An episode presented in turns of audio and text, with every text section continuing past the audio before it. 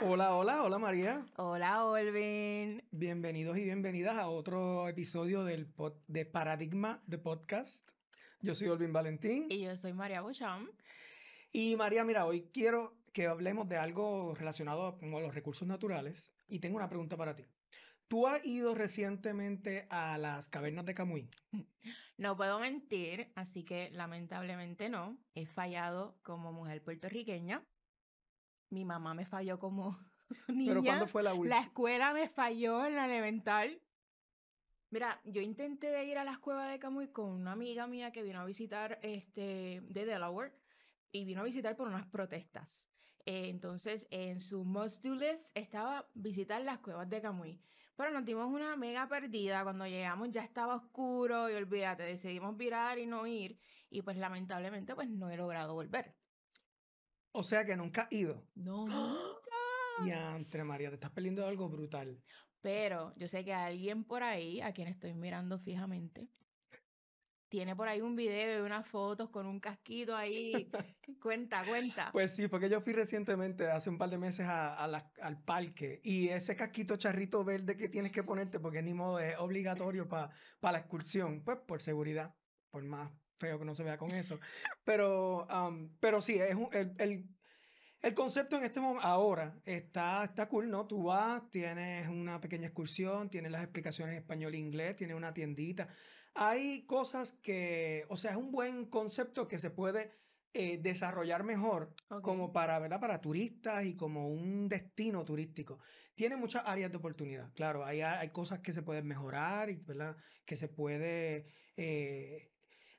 comercializar un poco más. eh, pero por esa misma línea y la razón por la que traigo esto es porque hay, digamos, no son ni rumores, porque realmente ha sido confirmado por la, por la autoridad de las alianzas público-privadas, de que hay un interés de privatizar las, las cavernas eh, del río Camuy.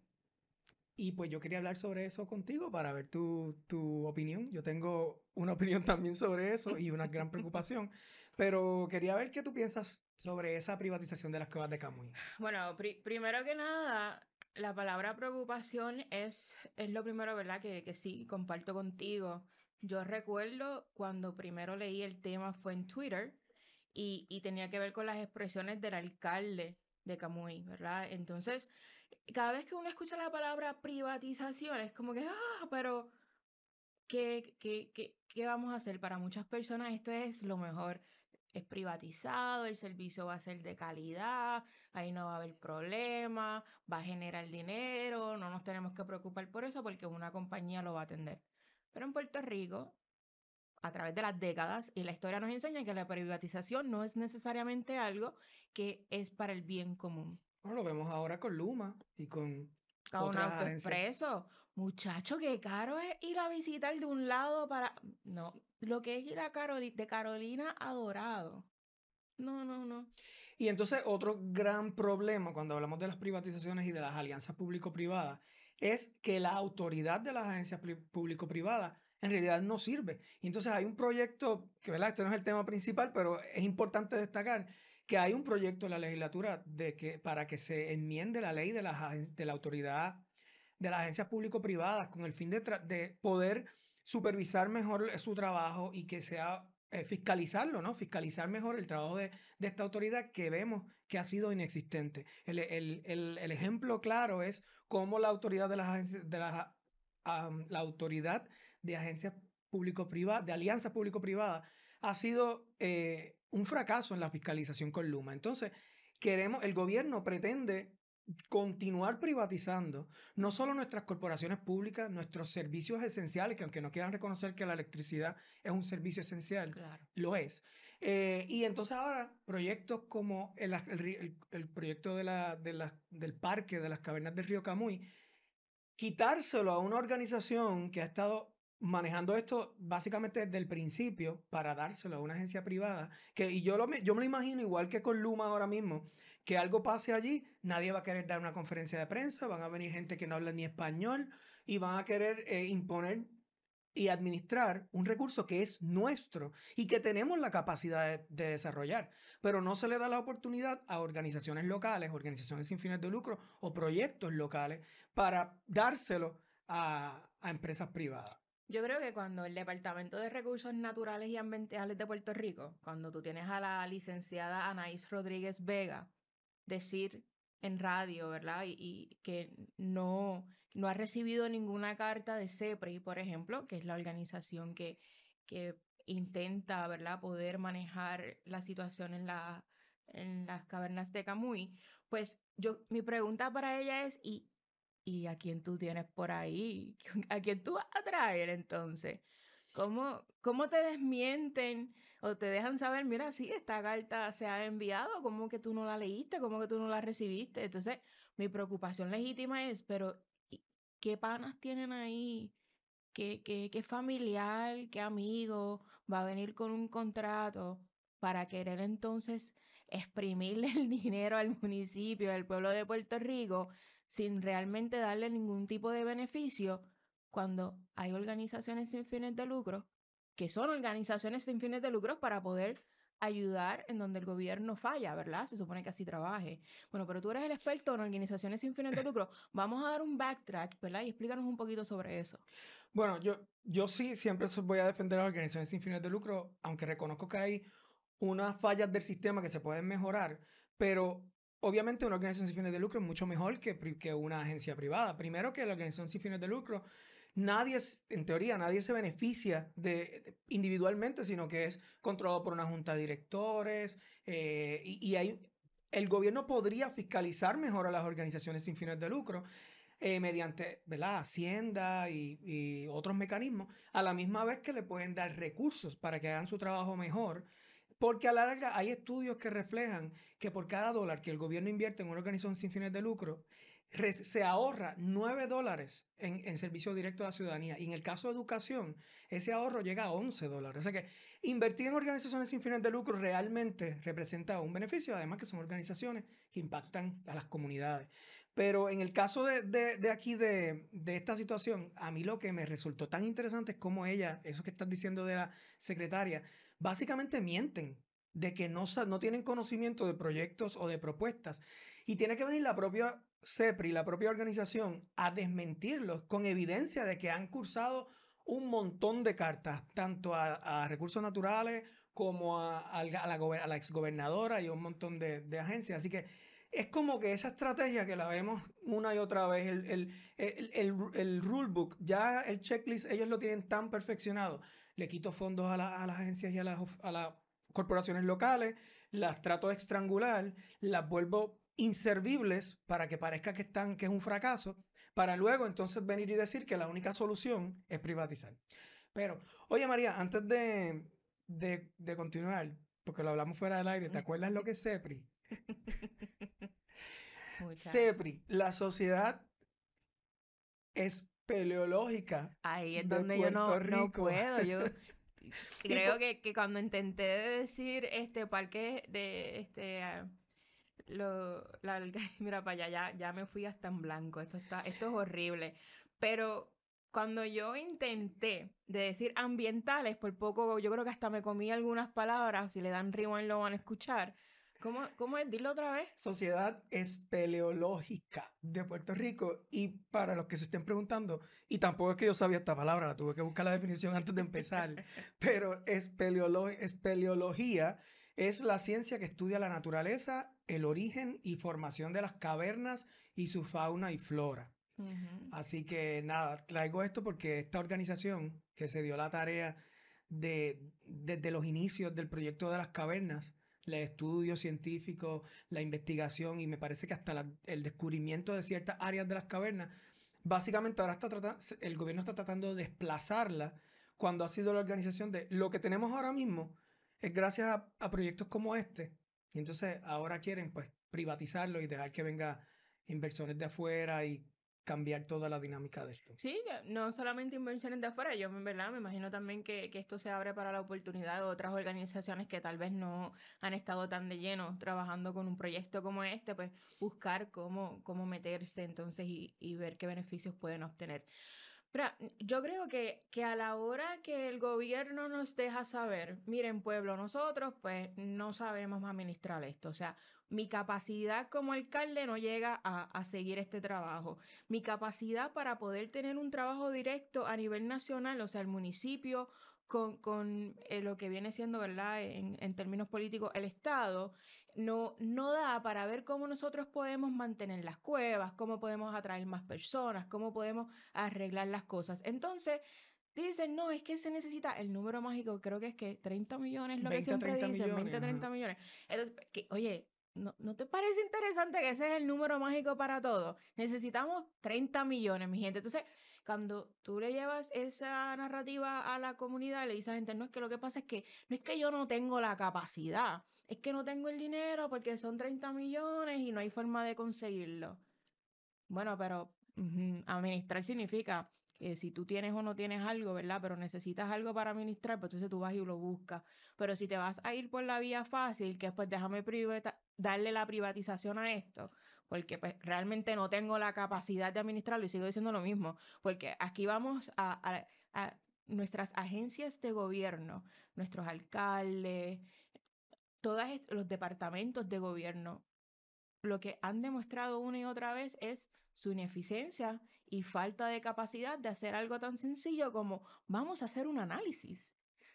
Y darle la oportunidad a, a organizaciones, como hablamos ahorita, a, a otras, a las comunidades de involucrarse. Qué lindo sería si fuera un proyecto, en lugar de estar pensando en una APP, si hiciera algo que realmente fuera participativo, en lo que la comunidad es el eje principal, que, que se involucren organizaciones como CEPRI y otras organizaciones ambientales y la comunidad y juntos desarrollen un proyecto de planificación eh, adecuado y que, y que se respete el, los recursos naturales y también provea oportunidades de desarrollo económico sustentable para el parque y para las comunidades aledañas. Desarrollo socioeconómico. Aquí está un componente muy importante, la educación. O sea, nosotros bueno, todavía yo no sé decir este EPEQUE, EPLO, Mira, Mira puedo en inglés National Speleological Society. Espeleología. Sí. Pues le estamos quitando a nuestra niñez la oportunidad de decir, mira, pues yo quiero trabajar en, en las cuevas cuando sea grande, yo quiero viajar el mundo y visitar otras cuevas y estudiar y descubrir, porque todavía, mi gente, le, les voy a dar un, un, shock a algunas personas, se van a sentir un poquito like, ouch, pero el cielo no es el límite, o sea, todavía hay un universo que no se ha descubierto, que tiene un montón de black holes y por ahí sigue, o sea, eso no hay límite, el límite te lo pones tú.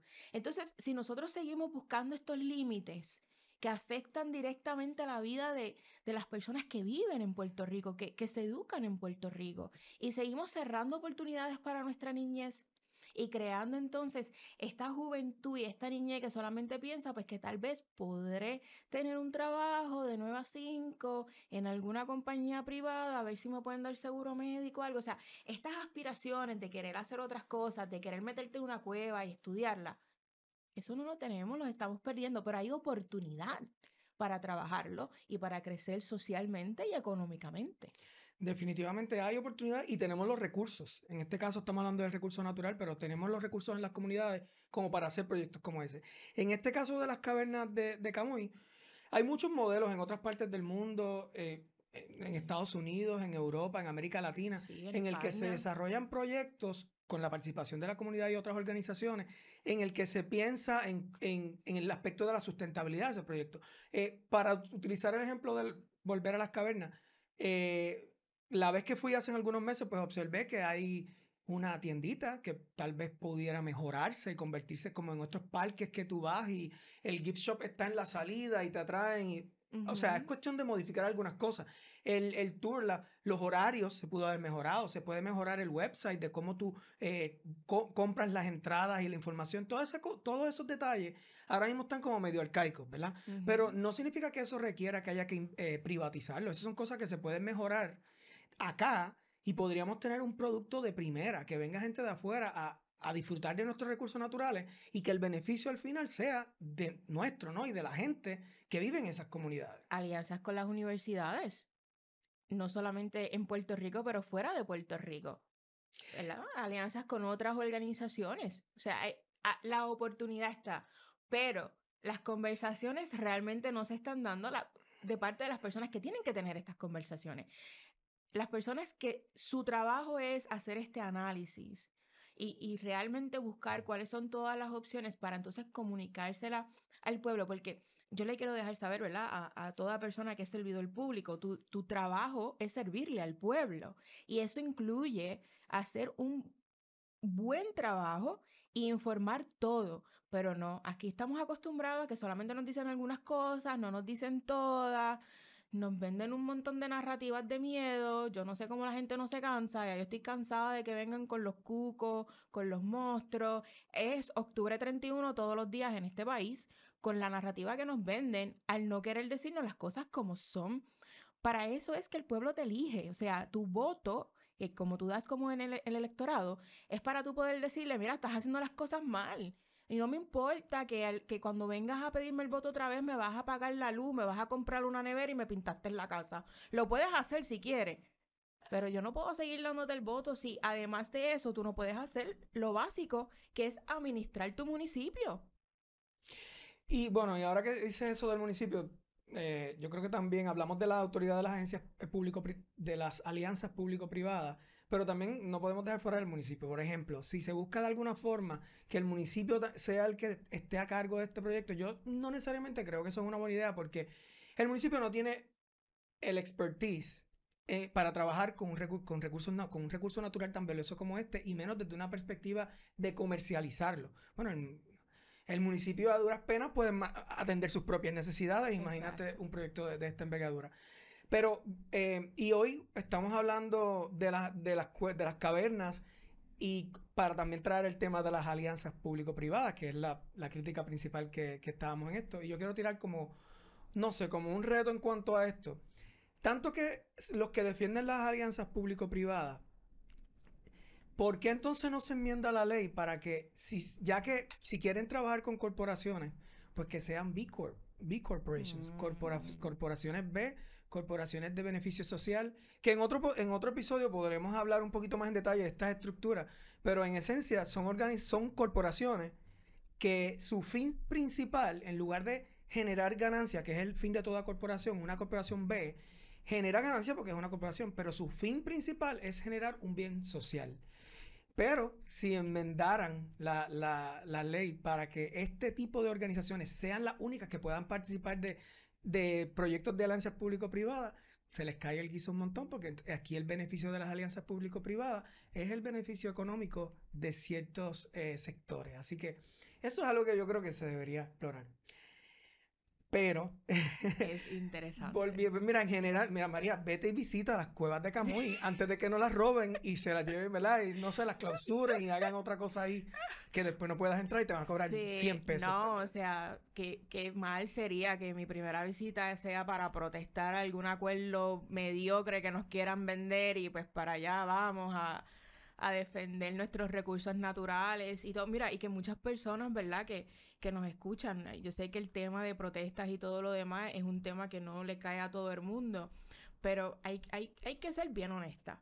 Y, y es que, pues, si personas que no se empapan de estos temas y no se ponen a decir, mira, esto está mal, vamos, no, nos quieren coger de pendejos, no, nos van a robar las tierras, nos están haciendo todo esto daño, ¿verdad? Sin esas personas le gusten a quien le gusten, las cosas fueran mucho peor.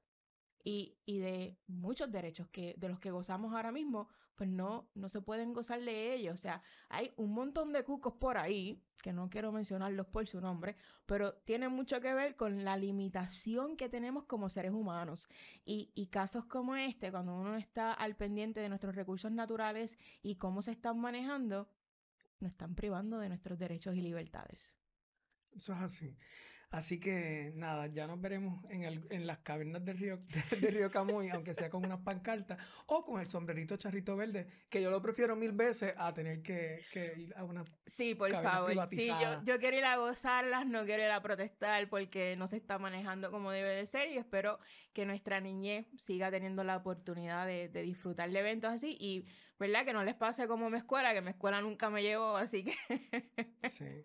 Bueno, Olvin. Este, ah, nada, este temita fue divertido. Estábamos hablando de las cavernas de Río Camuy, pero en realidad estábamos hablando de los efectos de la privatización de nuestros recursos. Así que bueno, yo creo que aquí terminamos este episodio. Yo creo que debemos empezar a planificar nuestro road trip para Camuy. Yes. Pero bueno, gracias a, gracias a todo el mundo que nos está escuchando y viendo. Recuerden que pueden seguirnos en las redes sociales, Instagram, Twitter, Facebook, YouTube, Paradigma de Podcast, unirse a la conversación, sugieran eh, eh, contenido y puedan, siéntanse en la libertad de comentar, incluso diferir de lo que nosotros estamos planteando aquí en el podcast. Eso es así, mi gente. Muchas gracias por acompañarnos. Mi nombre es María Bouchon Yo soy Olvin Valentín y esto es Paradigma de Podcast.